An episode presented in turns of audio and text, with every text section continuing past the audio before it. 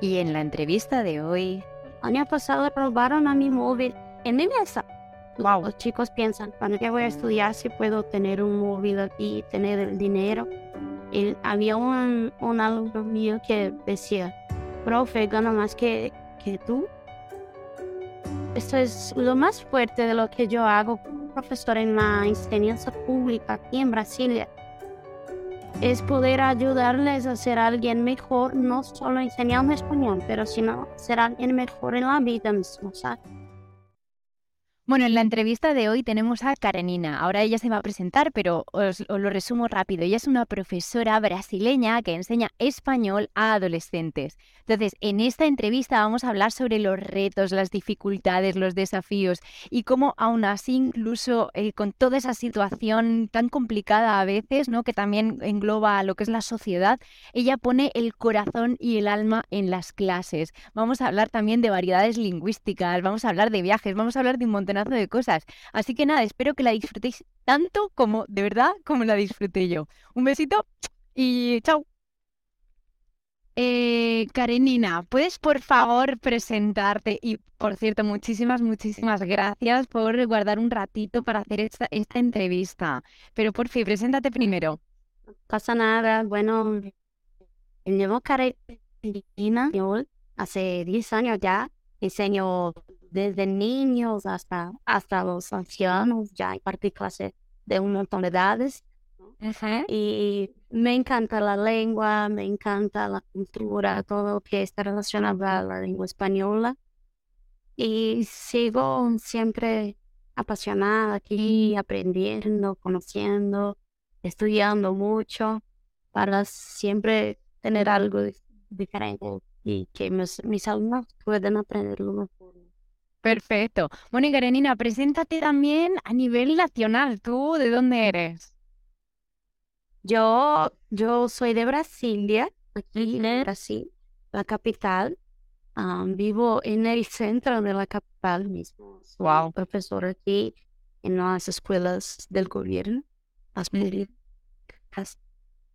Vale, entonces, eres profesora de español en las escuelas públicas, has dado a todas las edades actualmente y, y ahora eh, estás dando a qué edades en, una, en escuelas públicas. Ah, en la escuela pública yo sigo hace cinco años. Ya estuve en otras que eran particulares, ¿no? Entonces, en todos los otros años, siempre en las particulares. Y ahora en la pública, más con los adolescentes ahí de la secundaria, ¿no? Y aquí decimos que es el primer año de la enseñanza media. Ajá. Sería el primer año do ensino médio. Tenemos primer, segundo y tercer año. Y yo sigo con estos de, de la primera, primera parte ahí, ¿no? El primer año. Y tienen ahí como 15 años la mayoría. Vale, son de lo que nosotros en España es el instituto, la secundaria también, y les enseñas, pues eso, ¿no? a las edades de 15 añitos más o menos. Que por cierto, yo esas las odio. Yo tuve una experiencia, yo empecé a dar, cuando empecé a dar español en 2014, empecé con adultos y con niños. Y después también empecé con, porque estaba haciendo unas prácticas eh, en una escuela. Y, y mi tutor me sugirió también dar alumnos de 11, 12 años. Te lo juro, fatal. O sea, yo o grandes, grandes adultos o niños, niños. Pero en medio no podía, ¿eh? O sea, pero bueno. Eh, pero empezando por el principio, principio, ya llegaremos a la parte de cómo es enseñar a esas edades, pero vamos a empezar. Eh, first things first. ¿Cómo a ti te viene la curiosidad esta por eh, ser profesora de español y no de cualquier otro idioma? Yo, cuando estoy estudiando ahí en la universidad, hacía otro curso que era de traducción. Y entonces, aunque estuviera haciendo traducción, fui invitada a, en una escuela de... Es una escuela en un turno contrario al de, de los alumnos y ahí los se van para ah, hacer las tareas de casa, tener un apoyo. Una escuela más como un apoyo. Y entonces yo daba este apoyo solo en la, la asignatura de español y luego enseguida a una escuela de idiomas necesitaba profesores, era delante de mi casa, de verdad, delante. Pero, pero. Y entonces solo necesitaba estar en la calle. Y aprobé en, este, en esta selección ahí de profesores, ¿no? Porque ya llevaba seis años estudiando y desde ahí empecé a, a impartir clases en esta escuela de idiomas. Y ahí eran adolescentes y adultos, mucha gente mez- mezclada ahí en las, en las clases. Y percibí que necesitaban cambiar de, de curso, ¿no? Entonces he cambiado para la licenciatura hoy. Sigo como licenciada, ¿no? Y desde entonces lo dejé esto de la traducción, no quise saber más. Pero tú terminaste, terminaste traducción. traducción no, no me gustaba, no, no me encantó para nada. Prefiero ¿Qué, ¿En qué año estabas tú cuando fue este cambio? Empecé en UNB, que es la, la universidad que hice. Empecé en 2011, fui hasta 2013, creo. Dos añitos, digamos, o tres. Fueron unos dos para tres años ahí, hasta que yo lograse cambiar. Ahí entonces seguí en, por la licenciatura. Que ahí ya estudiaste, creo, filología hispánica sería o algo así. Sería esos, eh, aprendimos como la historia de la lengua española, la historia de España, cultura hispánica, literatura, todo eso. Y, y una curiosidad que me surge a mí, claro, como te decía, yo, o sea, soy española, pero estoy viajando en América Latina. Entonces, em, estoy aprendiendo y desaprendiendo muchas cosas. Eh, la visión que a ti te daban de la lengua española, ¿era una visión centrada en España o también en América Latina? No, no, no, nunca fue algo centrado únicamente en España, porque Ajá. incluso algunos profes eran de países aquí al lado, un, un de Argentina, otra de, de Cuba. Tuve una profesora cubana que, por Dios, era muy difícil comprenderlo porque aspiraba todo y todo decía, "Ah", aspirando, aspirando, aspirando y, y teníamos mucha dificultad con esta profesora. Hablaba como un narrador de fútbol, muy rápido y era muy difícil. ¿Y qué Pero sí. aprendiste de esta profesora? Por ejemplo, en el sentido, ¿aprendiste a hacer algo o a evitar hacer algo? Esta profesora impartía clases de... Ahora no me recuerdo bien el nombre de pero ya hace como siete años, sí, claro. Seis años que me gradué. Y que tuve clases con esta eh, como ocho años. Y creo que era algo de, de la cultura de la América Latina, así. Y entonces se le hablaba mucho de esa variedad de, de aspirar mucho, como Ajá. él, él hablaba, pero la clase era más como cultural, ¿no? Ok, Pero aprendimos, aprendimos demasiado ahí con ella. Qué bueno, qué bueno. Entonces, como me decías, no estaba solo centrada en España, bien, estaba centrada en las variedades eh, de, la lengua española como tal, y, y fue, mm, ¿tú ya tenías claro que querías ser profesora de español o a lo mejor simplemente querías dedicarte a la, a la- no sé, al análisis o a tipo filología, no lo sé, o lingüística? Me encanta la parte de la fonética. Ok, Si yo fuera a seguir, incluso ya he buscado en otros países, pero es muy difícil encontrar una maestría en fonética, en fonología. Pero desde siempre me encanta impartir clases. Yo soy una profesora que yo estoy en clase y estoy con todo mi corazón, ¿no? Porque realmente me encanta. Tengo una buenísima habilidad ahí con mis adolescentes. Y, y nunca, nunca he pensado así. Claro, quiero seguir una maestría, quiero seguir estudiando. Aquí en Brasil solo hay como la opción de lingüística, entonces no hay opción. Ah, Pero, disculpe, pero pero siempre quise estar ahí después que me descubrí como profesor. Entonces siempre quise estar en clase. Eh, vale, entonces, eh, tú me comentabas que habías estudiado esta carrera, que entiendo que sería algo así como filología hispánica o lingüística o no lo sé, pero eso en, no, no, no sé si te acredita para ser profesora. ¿Ya con eso o después necesitaste un título para, para dedicarte a ser profesora de español? No, este, esta graduación aquí funciona ya para ser profesor. Aquí tenemos dos cosas distintas, ¿no? Cuando queremos solo seguir, por ejemplo, investigando, estudiando, algo así, la graduación se dice que es como, decimos, el bachillerato. ¿no? Bachillerato, sí bacharel, decimos eso, sobre quien se graduó ahí en un curso, por ejemplo, educación física o portugués, y entonces pones el título de bachillerato. Entonces esta persona no está apta a impartir clases, solo sabe de aquella cosa, investiga, pero no está apta a estar en clase impartiendo. Y la licenciatura estoy licenciada, ¿no? ¿Qué decimos? Es cuando podemos estar en clase. Entonces, soy licenciada y puedo impartir clases de español. El curso es, eh, decimos aquí, ¿no? El nombre. Letras, licenciatura español. vale. El nombre. Entonces, Letras, licenciatura español.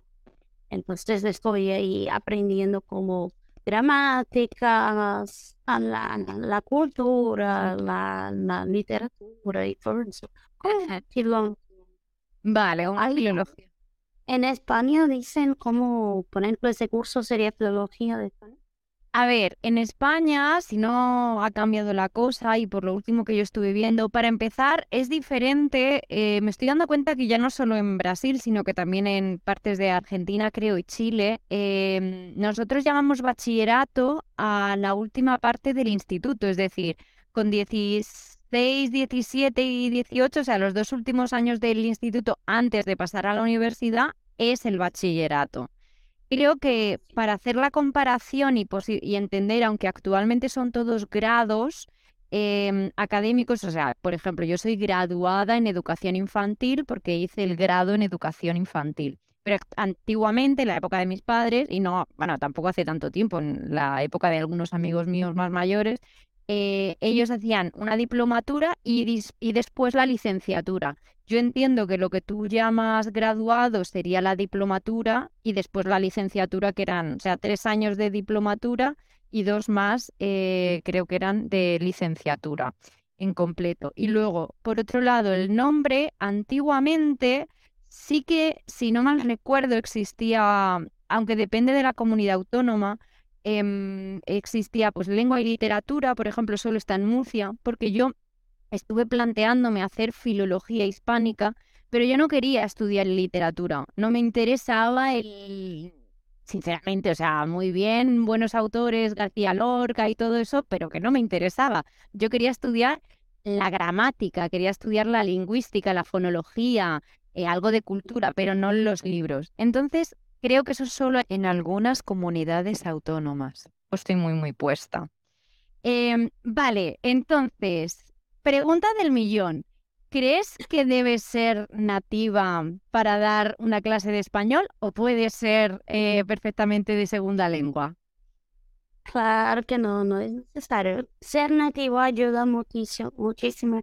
Aquí en Brasil, muchos, muchos, muchos, muchas escuelas solo contratan si eres nativo, pero las personas que no son nativos aprende. Por ejemplo, yo he aprendido toda la gramática, la historia de la lengua española, la historia de América Latina, la historia de España. Entonces he aprendido la historia de todo, cultura de todo, ¿saben? Un montón de cosas. Y a veces la persona solo es nativa, solo habla el idioma. Va a enseñar a hablar, pero no va a enseñar una gramática porque tampoco ha estudiado una gramática.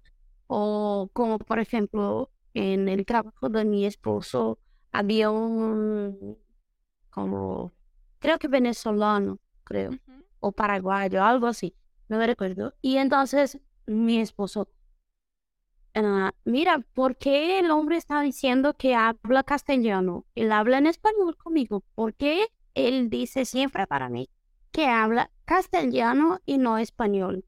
Y entonces la propia persona es nativa y no sabe la distinción enorme entre el castellano y el español, ¿no? Y entonces creo que es muy importante aprender sobre la cultura, aunque sea nativo, la cultura de América, la cultura de España, la gramática y todo eso. Y nosotros lo aprendimos y queremos transmitir ¿no? a los alumnos. Y pienso que es eso. Podemos, ah, sí, soy nativa y puedo impartir clases de portugués. Sí, pero tengo que tener una, una unos buenos estudios sobre eso, ¿no? Totalmente. no, es, posible. Totalmente, o sea, yo he conocido a grandísimos profesores que son personas que no son nativas y son, como tú dices, personas que estudian muchísimo mejor. A veces le dedican mucho más tiempo al estudio de la gramática, cultura, eh, pragmática, cuando se usa o no, y hay profesores que son nativos y que como ya saben hablar español no le prestan tanta importancia y no los hace realmente tan buenos profesores. Con respecto a lo que me estabas contando de tu eh, del compañero este de tu marido, me ha resultado interesante porque quiero saber cómo a ti te han explicado la diferencia entre español y castellano, porque yo creo que tengo una visión distinta, pero simplemente por el estudio. ¿A ti cómo te lo mostraron esa diferencia entre español y castellano? Yo ya he buscado y estudiado, he estudiado mucho sobre eso. Ajá. Y, e incluso desde que empecé a ser profesora de español me hacen esa pregunta. Mira, ¿por qué castellano y por qué español? ¿Cuál es la diferencia? En la universidad y en mis estudios fuera de la universidad y en algunos libros, incluso tengo uno aquí en casa y puedo leer aquí lo que está en el libro. Es una cuestión más como política que uh -huh. de, ser como España mismo, ¿no? Era el reino de Castilla y por eso castellano era el idioma del reino. Y entonces cuando se convirtió ahí, después de todo, todo, todo lo de la política que ocurrió, entonces pasó a ser como español y castellano, muy claro, hay una distinción, distinción porque todavía existe en eh, Castilla, ¿no? Castilla. Entonces existe la región y las personas que viven ahí, que hablan un dialecto de esta región, son las personas que hoy en día siguen hablando tal vez ahí en castellano, más real como castellano, ¿listo? Y lo que se cree aquí en América es que las personas no tienen el conocimiento, por eso esta persona de este, este empleado de mi esposo ha dicho esto, porque no tiene este conocimiento cultural. Cuando fue colonizado aquí todo en América, las personas escuchaban solo que era el idioma castellano y no llegó la información para todos de eso, de que hubo un cambio político, un cambio lingüístico, no sé cómo podemos decir, pero hubo un cambio. Y entonces las personas, algunas, creen todavía aquí en América que hablan castellano. En Paraguay es muy común. Preguntas a él, ¿qué idioma habla? ¿Qué idioma hablas? Y la persona dice, yo hablo castellano.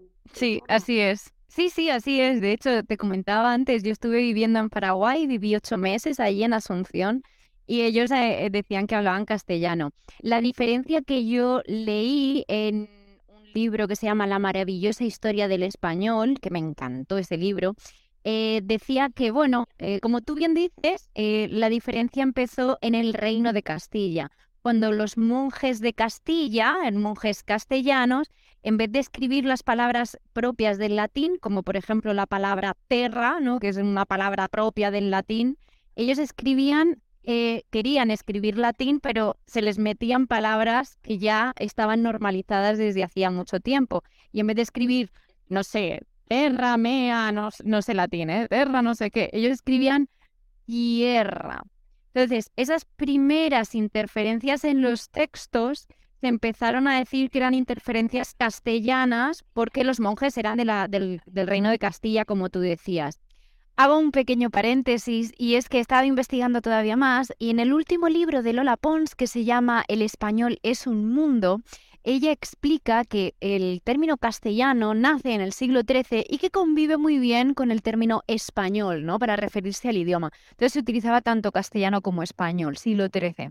¿Qué sucede? Que eh, en 1800 empiezan las independencias, ¿no? En América Latina. Entonces quiere haber una desvinculación clara de la corona de España, ¿no? Entonces, eh, esa, como bien se refería Karenina, eh, esa diferencia es más política que lingüística, porque lo que hacen es decir, bueno, pues como esto es España, nosotros no somos ya parte de España, nosotros somos castellanos, ¿no? O sea, perdón, hablamos castellano. Em, ¿Qué sucede? Que hay zonas donde incluso se llega más lejos, como es México y Argentina, eh, aunque ya, bueno, pues ese término no, no, no llegó, cayó en desuso, pero se propuso decir idioma nacional, en vez de referirse tanto a español como castellano. Entonces, hay leyes que recogen que en la escuela, en Argentina, hay leyes que recogen que en la escuela se enseñaba eh, el idioma nacional. Era el, concepto, ¿no? El idioma nacional, sin especificar exactamente cuál era ese idioma. Eh, al final, bueno, pues esto no, no llevó, cayó en desuso, pero es una clara eh, visión ¿no? de cómo esta desvinculación que se quería hacer a nivel político repercute en la lingüística. O sea, por eso ella bien decía, dice, esto no es tanto lingüístico, sino que es más político, ¿no? Es tema político, ¿no? Y es esa desvinculación que se quiere hacer durante las independencias eh, de, sobre la corona de España. Bueno, pues por eso. Qué, interesante. Entonces, yo me he encontrado que en Argentina, por ejemplo, Argentina, Paraguay, Uruguay, Chile, la verdad que no lo sé, pero imagino que también. Dicen que ellos no hablan español, que hablan castellano. Desde mi punto de vista, después de haber leído ese libro, eh, creo que el idioma al fin y al cabo es el mismo, pero con muchísimas variedades lingüísticas diferentes. O sea, ayer, de hecho, ayer estaba yo medio discutiendo, no discutía, le intentaba hacer entender a un señor que, claro, él me decía, es que nosotros decimos mal, porque lo conjugamos mal, porque es tú estás, no tú estás. Porque aquí en Chile tienden a hacerlo tú estás, cachai, eh, no sé, tenía... Es, es, brutal, a mí me encanta. Y él me decía, es que lo hacemos mal. Digo, no, no, es, no lo hacéis mal. Lo estáis, estáis utilizando una variedad diferente y eso es lo que hace bonito el español, la variedad tan rica. O el, en, en, portugués, o sea, que tengáis, ya no, tienes el portugués de, de, Portugal, que imagino que tendrá sus variedades, y luego Brasil. ¿Sabes? Como otro mundo aparte. ¿Qué locura es esa, no? Es muy distinto. ¿verdad? Es una locura, me encanta el cómo vosotros sois a mí me encanta muchísimo también. Me encanta demasiado. Es, es demasiado loco, ¿no? En Sao, o sea, Sao Paulo y Río estando tan cerca, que están a seis horas, eh, tenga ese acento tan diferente. ¡Qué loco! Sí. los cariocas y los paulistas son muy distintos. Madre mía. O luego más al sur, ¿no? Cuando te vas tipo a Santa Catarina, ya se dices, pero son lo, o sea, esto es el mismo idioma, no entiendo nada. vale, eh, sí, verdad, no parece. Vale, seguimos. Em, ¿Alguna vez has dado clases online? ahora en ese tiempo pandémico que vivimos, ¿no? Y también algunos, algunos, un año y medio de clases online. Y ay, cómo fue difícil. Pero nunca había trabajado así de esta manera. Mis alumnos siempre fueron así en vivo, ¿no? Y, y entonces siempre fue así, personal mismo.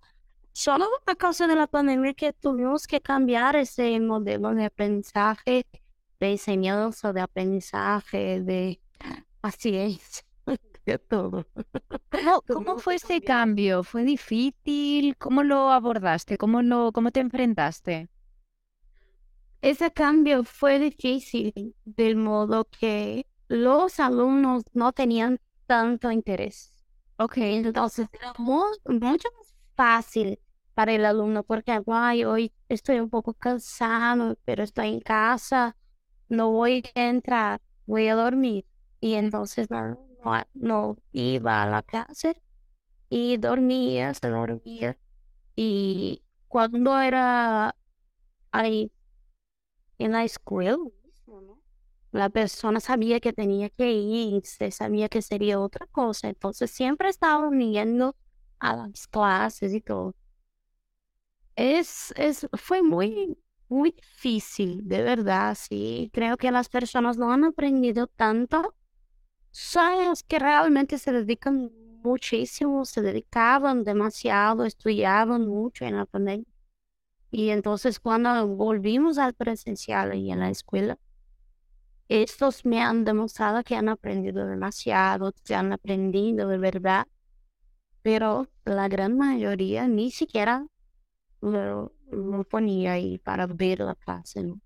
Qué fuerte, claro, o sea, es que al final no solo el... y otra cuestión, en la pandemia se estuvo hablando mucho en España de que había chavales, ¿no? Chicos que, o chicas que no tenían acceso a lo mejor a un ordenador en casa, porque incluso teniendo un ordenador, eh, a lo mejor lo tenía que utilizar la madre para trabajar. Entonces, ese, ¿cómo, cómo fue esa situación allí en Brasilia? Mira, aquí también tenemos, claro, muchos niños en una situación de un nivel de vida muy bajo, así, en cuestión de, de sueldo, de dinero. No tienen nada en casa. La escuela que yo estuve de la secundaria en el segundo año de pandemia, 2021, estuvo entregando incluso unas fiestas así con comidas para los niños, con alimentos como frutas, verduras y cosas porque son las cosas que llegaban antes a la escuela para hacer la merienda y entonces lo que la escuela recibía del gobierno, al invés de hacer la comida porque todos estaban en casa, ellos estaban distribuyendo a los alumnos que eran de baja renta y no.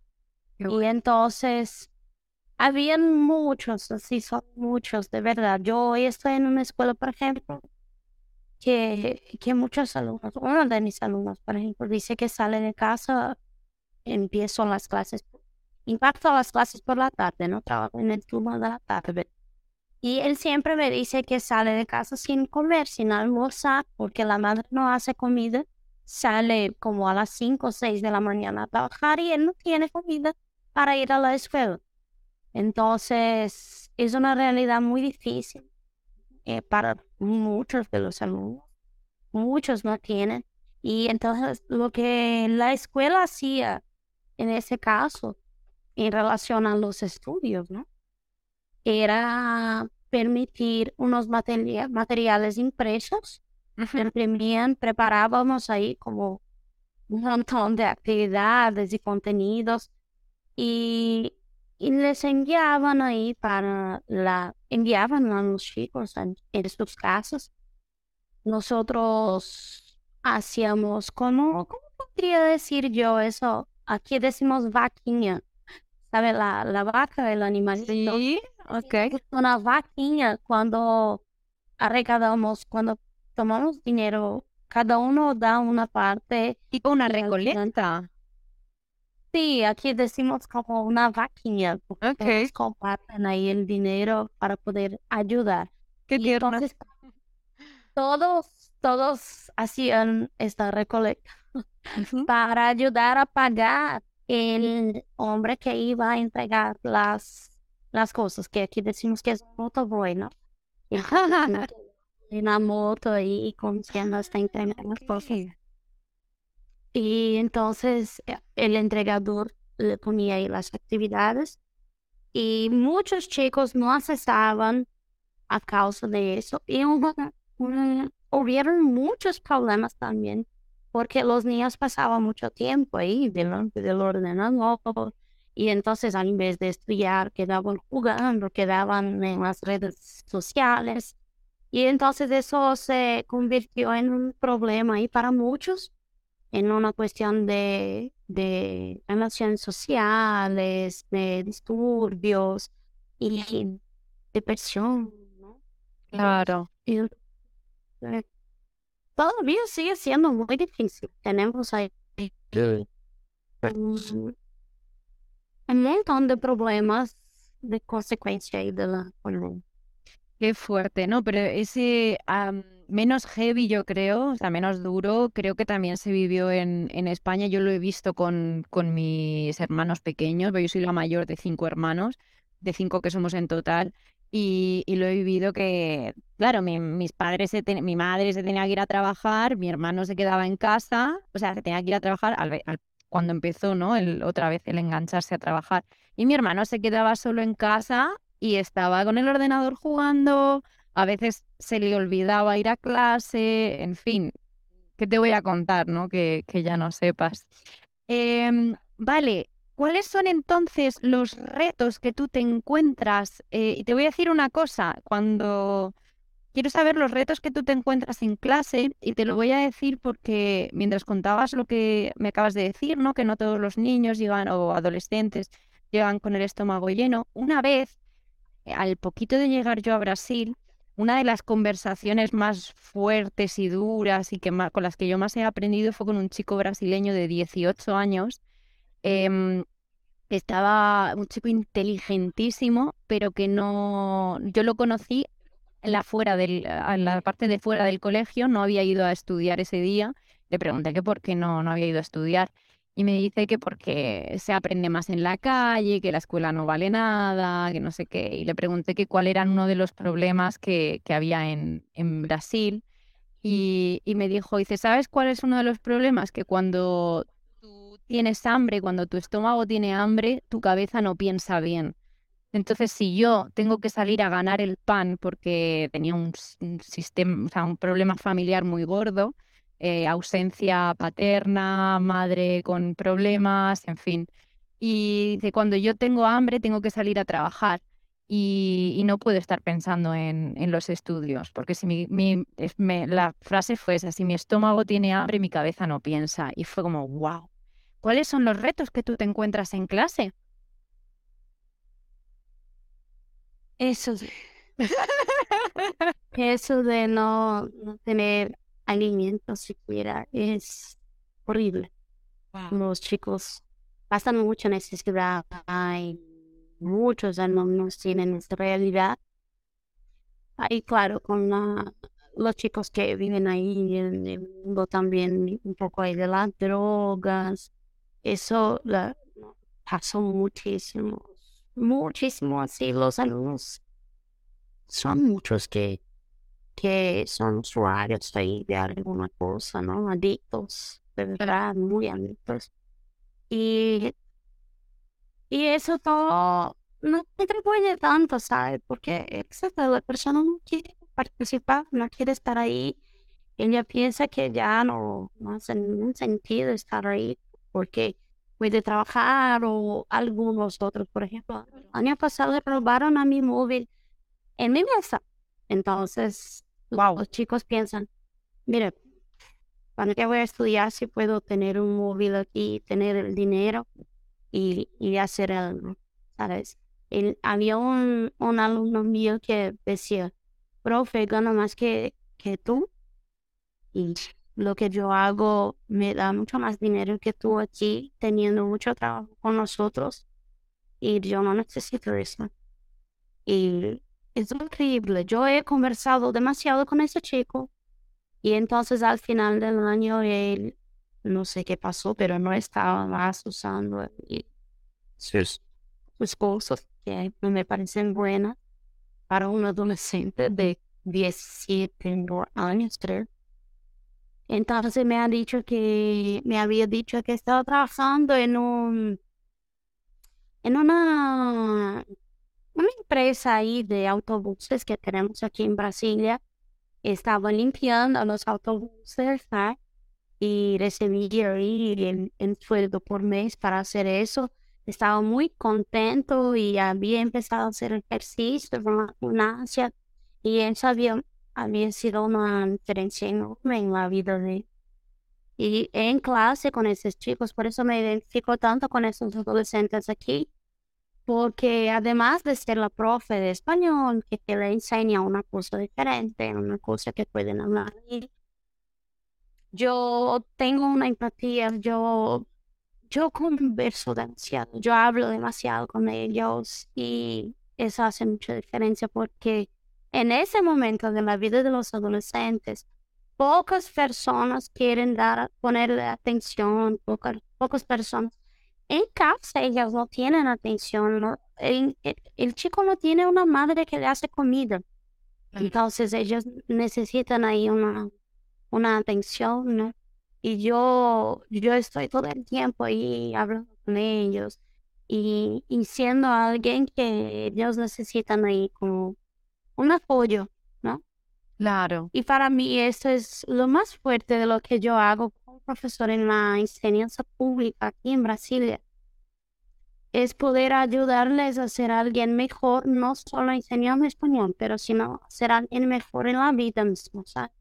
Que el niño, mira, el chico ya estaba muy perdido. Llegaba en la clase con el olor así que yo ya me quedaba con, oh no, ¿qué pasa? Con un olor, un mal olor, ¿no? Porque para mí no, me pasa nada bien eso. Y... ¿Pero mal olor te refieres a alcohol o que no, has, a que no se ha duchado o a...? A veces llegaba del alcohol así ya un poco borracho o ya del día siguiente, ¿no? Todavía borracho desde la noche anterior. O a veces eran de a, a la marihuana. Madre mía, wow. Muy, muy, muy adicto a la marihuana. Todo el tiempo salía, todo el tiempo con los ojos muy morados. Sí. Qué loco. Horrible. Vaya situación. Y, se convirtió ahí en un buen alumno al final del año. Yo que no estaba yendo muy bien, que no estaba. Y entonces toda la escuela, todos los profesores le llaman su atención ahí diciendo que, mira, necesitas despertarte para la vida, ¿no? Y entonces me contó esto al fin del año, al final del año ahí que tenía un buen trabajo. Yo creo que él vendía eso como vendía bebidas y vendía las, las Entonces, horrible, horrible. Claro, si es que Sí, sí, lo, lo, por desgracia se, se ve mucho, ¿no? Eso que hay veces, me contaba también otro chaval majísimo, simpatiquísimo allí en Paraty, eh, como él con su trabajo, mm, digamos, oficial, legal, no podía terminar de pagar al final de mes facturas. eh, por supuesto, él era un padre que no, no vivía con la niña, entonces tenía también que pasar dinero porque, en fin es complicado. Al final me contaba que también buscaba la salida de pues vender droga y, y era una persona excelente, de verdad, ¿eh? que no, no tienes por qué ser mala persona. Simplemente que la vida no, no da. Pero bueno, pasemos a la parte positiva de tu trabajo. Pasemos a, hablar de bueno la suerte que tienen estos chavales por tenerte, porque muchas veces yo, por ejemplo, lo he vivido en, en Perú y en, y en Paraguay. He estado haciendo voluntariados con niños que realmente eh, lo único que realmente necesitaban era que alguien les escuchara, de verdad, que alguien les diese atención, ¿sabes? Que fuesen suyos durante, que, yo esté contigo y tú estás conmigo en ese ratito. Eh, ¿Cómo es dar clase entonces a chavales con las hormonas revolucionadas? ¿Qué haces tú? ¿Cuál es la parte esa? Como tú dices, tú entregas tu corazón, ¿no? ¿Cómo, cómo es eso? Yo, yo trabajo mucho con una parte más lúdica. Eso es salud importante también. ah, te pido perdón incluso, es que como estoy todo el tiempo en clase y casi no veo a nadie que es que pueda hablar conmigo en español. Generalmente la única persona que habla en español conmigo soy yo. a veces se me olvida una palabra. No, pero es súper normal, pero todo perfecto, de verdad. Y entonces yo tengo esa práctica ya, esa costumbre de seguir con muchos juegos con ellos, con muchas canciones. Yo es española, pero de, la, de las músicas de canción. Y entonces yo les pongo un montón de canciones muy divertidas o muy así, que se pueda aprender algo para hablar del cuerpo, de las ropas, de cómo son pasadas, de los días de la semana. Y eso les interesa un poco más. Aquí en Brasil les gusta un montón al mexicano el chavo del ocho, ¿no? Y entonces ellos siempre me piden algo de chavo de, del ocho. Voy a incluso, incluso buscar algunos más ahí para ponerles. Y, y creo que eso me, me pone un poco más en contacto con los, los chicos que por ejemplo otros profes que solo llegan en clase, ponen un, un, tema en, el, en la pizarra y ya está pasando una actividad. Para mí es un poco, es, es muy malo eso de llegar en clase solo con teoría, teoría, teoría, teoría. Y entonces no, no hacer un juego. Yo siempre estoy saliendo con ellos de mi clase. Yo salgo del aula con ellos, voy a otros ambientes de la escuela, porque eso ya les quita un poco la idea de que están estudiando y entonces cuando perciben están aprendiendo, ¿no? Eh, yo, digo mucho eso a, a este chico que no tiene comida antes de salir. Este se llama Pablo. Desde el primer día de clase yo le pregunté su nombre, Pablo y yo, listo, tú te llamas Pablito, entonces. Siempre le llamo. Y Pablito es un niño que juega al fútbol. Está ahí jugando en algún equipo de fútbol aquí de Brasil, cerca de su casa. Y solo tiene interés en esas cosas, ¿sabes? Y no es un niño que quiere mucho estudiar. Creo que sigue esta misma, esta misma teoría y del otro de que si no tiene hambre, la cabeza no funciona si tiene hambre, ¿no? Ajá. Y entonces yo he percibido que en las últimas clases todas él está aprendiendo, consigue hablar algunas cosas. Yo estoy consiguiendo desarrollar ahí a los poquitos unas cosas con él. Y entonces ya vimos el abecedario, vimos ahora hace poco uh, los pronombres personales. Y esta clase de los pronombres personales él consiguió seguir ahí con un contenido de la canción también de los días de la semana. Yo pedí que escribieran ahí lo, cuando era su cumple, el mes del año que era su cumple, también les pasé.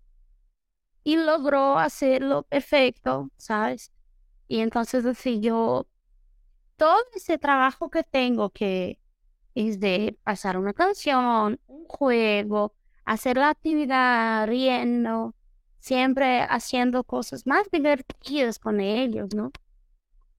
Eso me pone muchísimo en contacto con ellos y yo creo que ellos aprenden muy bien así. Y yo siempre digo a mis alumnos que no quiero ser solo la profesora que va a enseñar español. Quiero que al año siguiente o en otros años o en, al final de la vida ellos se recuerden de la profesora que tuvieron. Qué bonito, por favor, pero qué bonito. Al final nosotros les estamos enseñando una herramienta que es, es un idioma. O sea, bueno, puedes llegar a poner cuatro cosas en tipo matemáticas, y poner fórmulas o física, poner fórmulas, pero es que eh, un idioma no es poner fórmulas, un idioma es hablarlo, utilizarlo y el estar en contacto con gente. O sea, al final es entender eh, otra manera de expresarte, de cómo piensa la gente.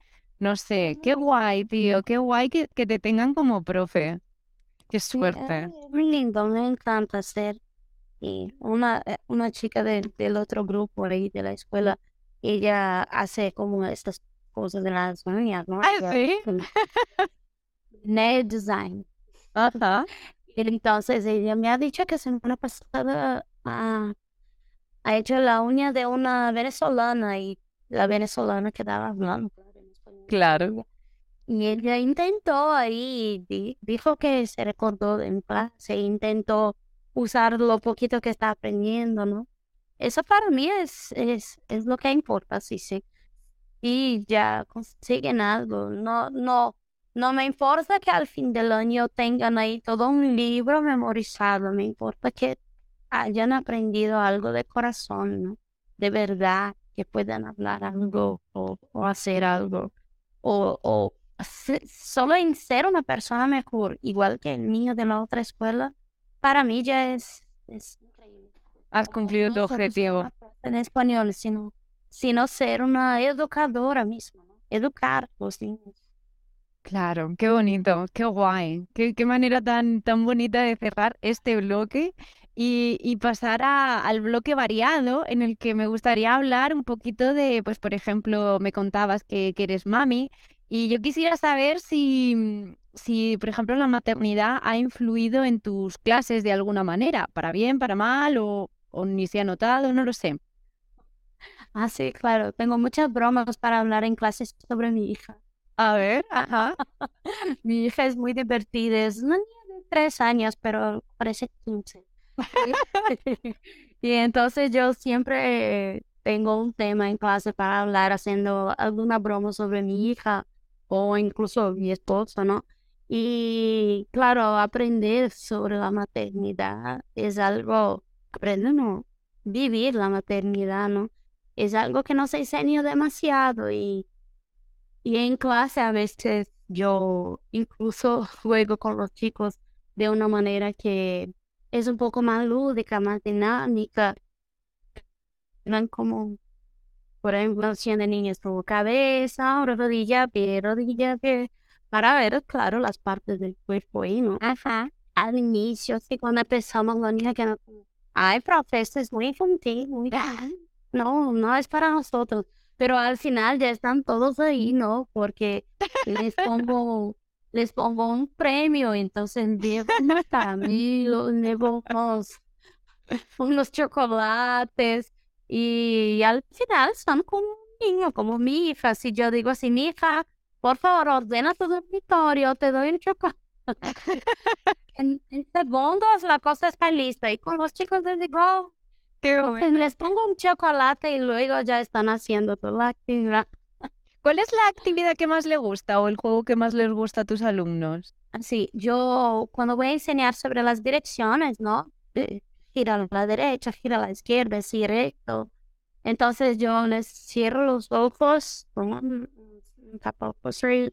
y ellos, yo arreglo ahí el espacio con algunas sillas, alguna cosa, hago como un laberinto y equipo tienen que dar la orientación adecuada ahí, ¿no?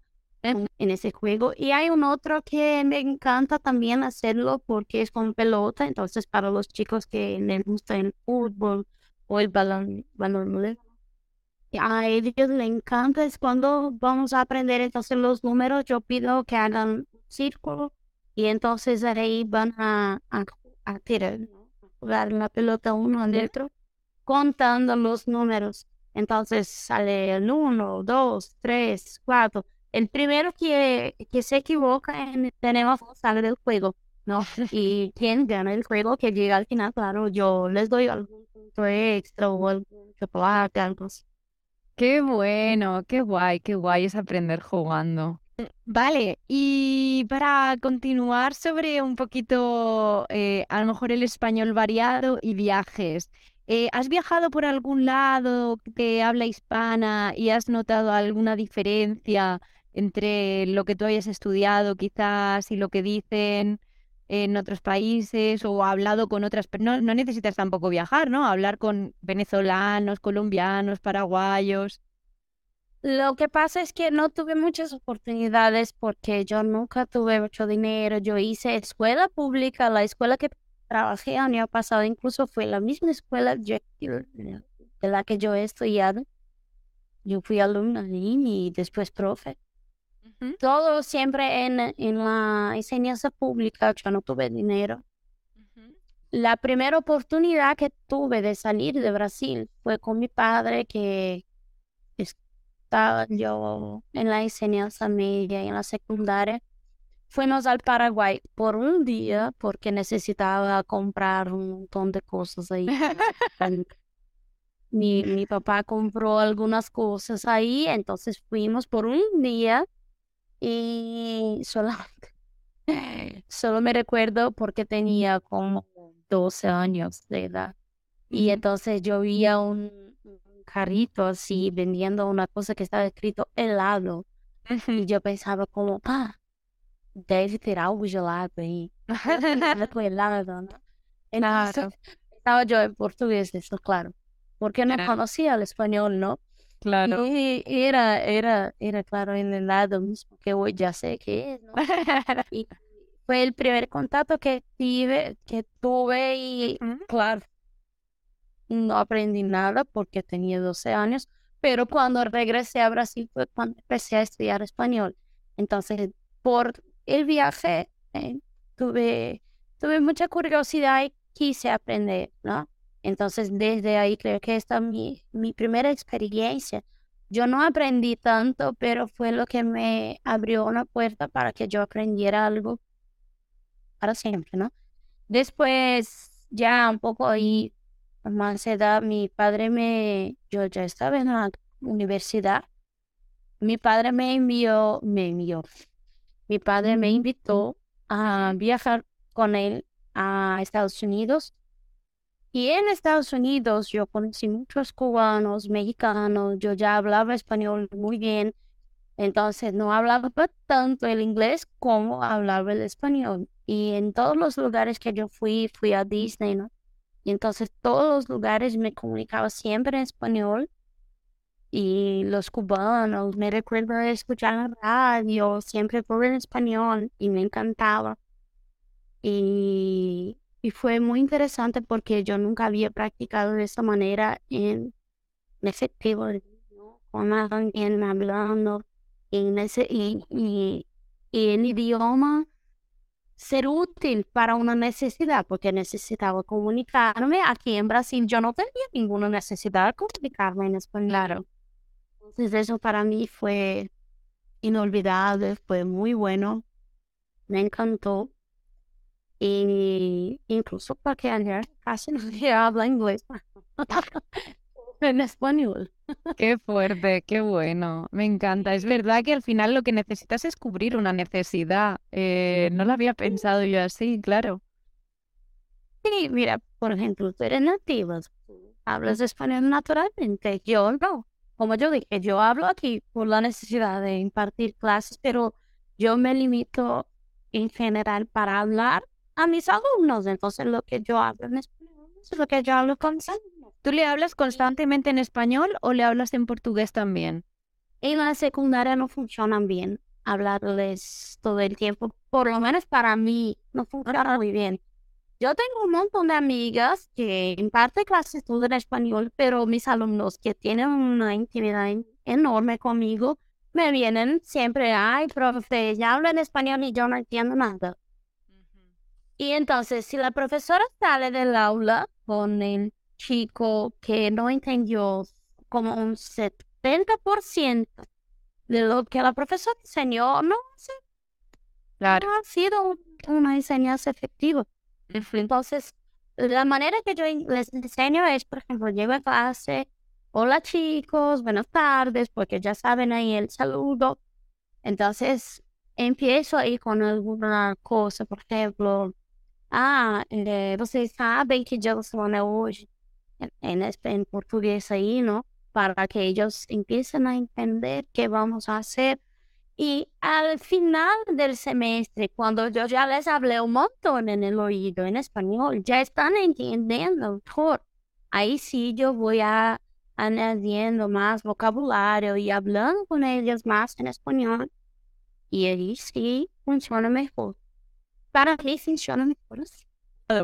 Eh, vale, para, para cerrar la entrevista, ¿tienes alguna anécdota de algo gracioso que te pasase en, Espa- en Argentina, quizás con el español, algo que no entendiste o malinterpretaste o al- algo, alguna anécdota en general?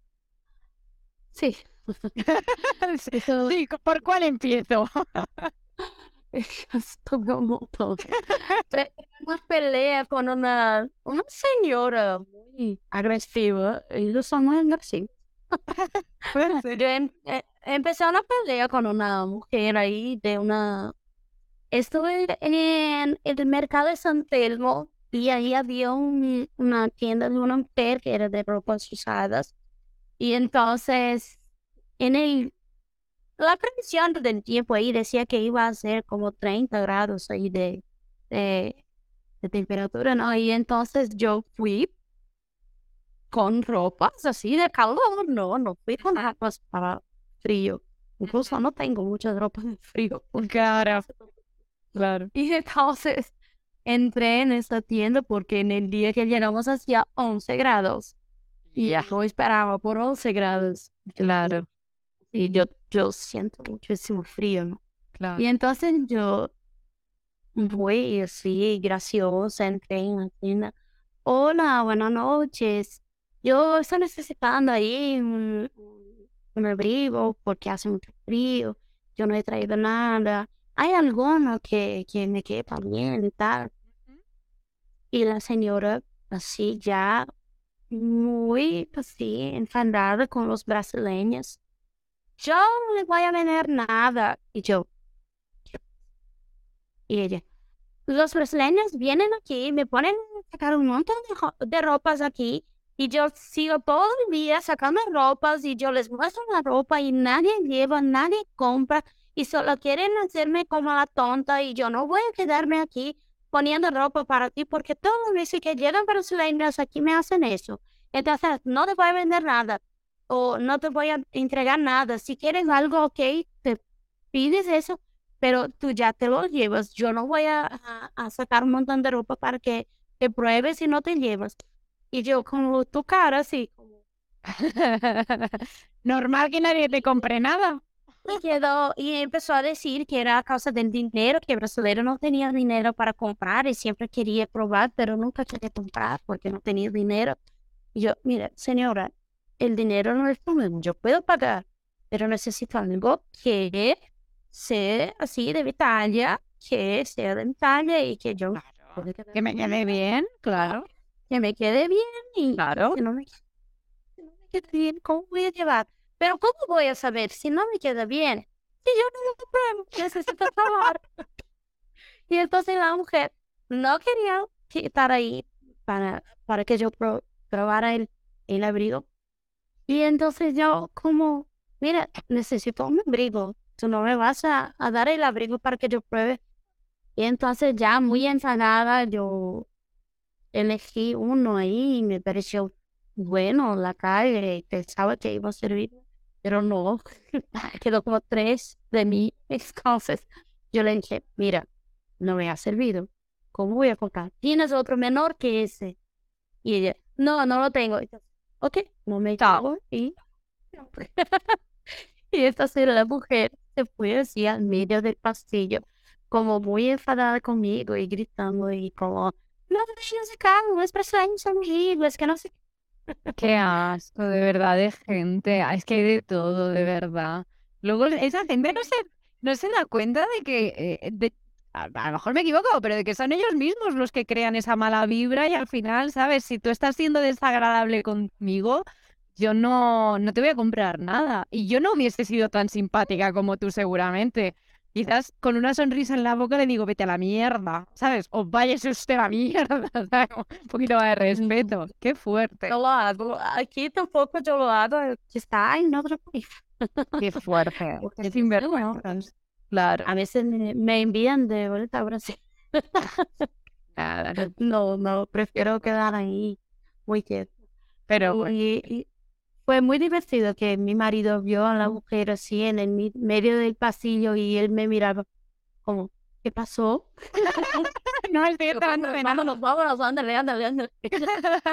Bueno, pues Carolina, muchísimas, de verdad, muchísimas, muchísimas gracias por la entrevista. He aprendido un montonazo, me lo he pasado súper bien. Y yo te lo agradezco demasiado, sí, que me hace mucha falta poder hablar con alguien, poder compartir es Claro. La enseñanza y aquí es muy difícil tener amistad con los propios profesores. Yo lo noto, ¿eh? También, que hay... No, no, tienes razón, lo noto yo también, que en el, en lo- en el mundo profe hay...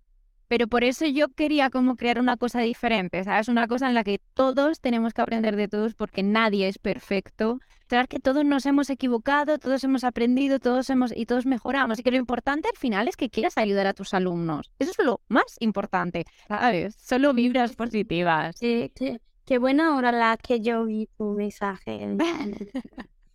Bueno, y qué buena la hora en la que me contestaste, de verdad, muchísimas gracias. Bueno, Karen, pues nos vemos. Eso, sigamos en contacto. Un besito muy grande. Hasta luego, corazón.